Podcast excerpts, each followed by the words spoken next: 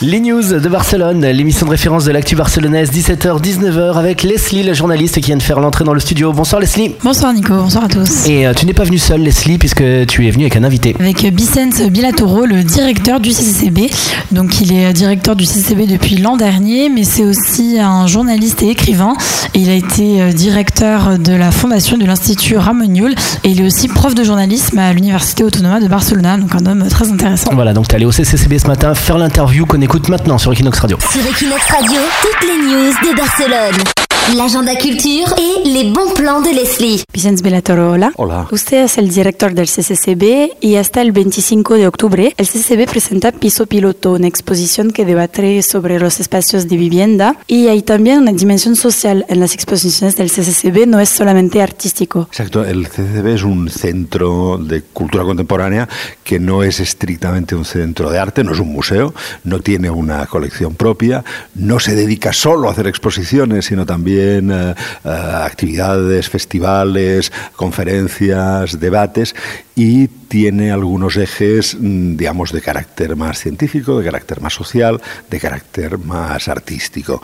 Eh, la exposición Piso Piloto pertenece probablemente al eje de reflexión sobre la ciudad centrado en dos experiencias que aparecen como muy lejanas, que son la de Barcelona y de Medellín, pero que son dos ciudades en las que se ha pensado mucho y bastante bien el espacio público y menos el espacio privado. Es decir, como si la ciudad no fuese sobre todo un conjunto de, viviendas y de casas. Y uh, Piso Piloto lo que hace es una reflexión sobre, eh, sobre este espacio, sobre el espacio de la vivienda, sobre el derecho a la vivienda, sobre las maneras como una ciudad puede responder a los requerimientos de los ciudadanos sobre vivienda, cómo es difícil que las ciudades puedan crecer hacia afuera y por tanto muy a menudo deban crecer hacia adentro y por tanto sea necesaria la reutilización de los espacios, la remodelación, eh, compartir espacios, gestionarlos de una forma distinta. No es una exposición solo sobre promoción pública de vivienda, sino sobre todo sobre nuevas soluciones, a veces nacidas en los poderes públicos, pero mucho más a menudo nacidas en la propia sociedad, nuevas soluciones a un problema real y efectivo que en Barcelona es obvio, pero que también es obvio en otras ciudades del mundo, como es el, el acceso a una vivienda digna. Y el 6 de octubre el CCB acoge una exposición de un nuevo tema, Humans, sobre el futuro del ser humano, piensa que el hombre máquina es nuestro futuro, sobre todo en una ciudad como Barcelona. No, no está concebida para tener una tesis, sino para ofrecer, digamos, ámbitos de reflexión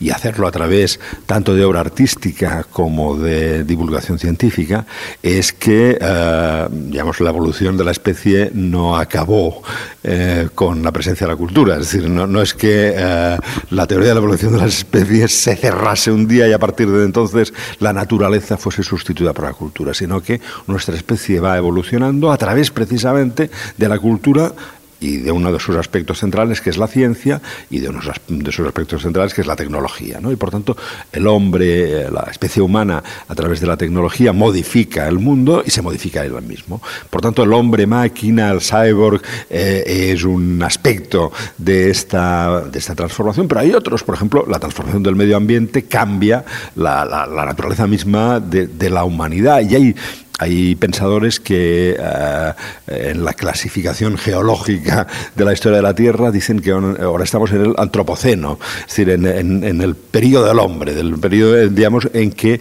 el medio está construido por el hombre. No, no, no solo con qué calidad de vida física, sino cómo, cómo organizamos una sociedad si vivimos 150 años por decir un ejemplo de los muchos que aparecen. ¿no? ¿Qué límites tiene esta transformación del propio cuerpo? ¿Qué, qué, estamos dispuestos a aceptar y qué nos plantea dilemas morales? Mm, eh, para nosotros este es un aspecto muy central del trabajo del, del, CCB. Sí, como ha dicho, la tecnología cambia el mundo y el CCB tiene un interés para el fotoperiodismo y con exposiciones WordPress Foto y con el ojo de los nuevos medios de comunicación, un fotoperiodista tiene un futuro. El centro tiene una cierta tradición de presencia en la fotografía, no, no es su ámbito específico, mm, pero hay una tradición tanto de acoger eh, por decirlo así, muestras externas de fotoperiodismo como WordPress Photo, como, mm, por ejemplo, presentar fotoperiodismo histórico.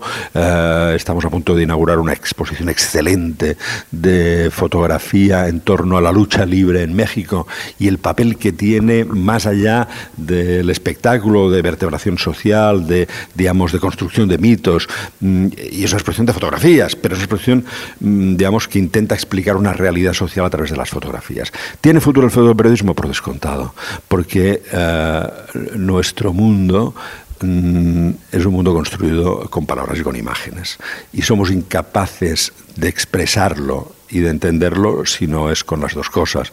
No es extraño, por ejemplo, que los movimientos totalitarios suelan ser eh, movimientos iconoclastas, que destruyen imágenes porque las imágenes explican. Y las imágenes eh, explican, eh, la, la frase tradicional es una imagen vale más que mil palabras, también es verdad que hay palabras que valen más que mil imágenes. ¿eh? Las palabras son muy útiles para expresar ciertas cosas, sobre todo de carácter abstracto, pero para presentar lo concreto, eh, el drama, la alegría, la euforia, la imagen es insustituible. Por tanto, el fotoperiodista, el que es capaz de resumir una realidad en una imagen, eh, tiene presente, esto es obvio, lo vemos cada día, pero yo creo que es también obvio que tiene futuro. Muy bien, muchas gracias. Gracias a ustedes.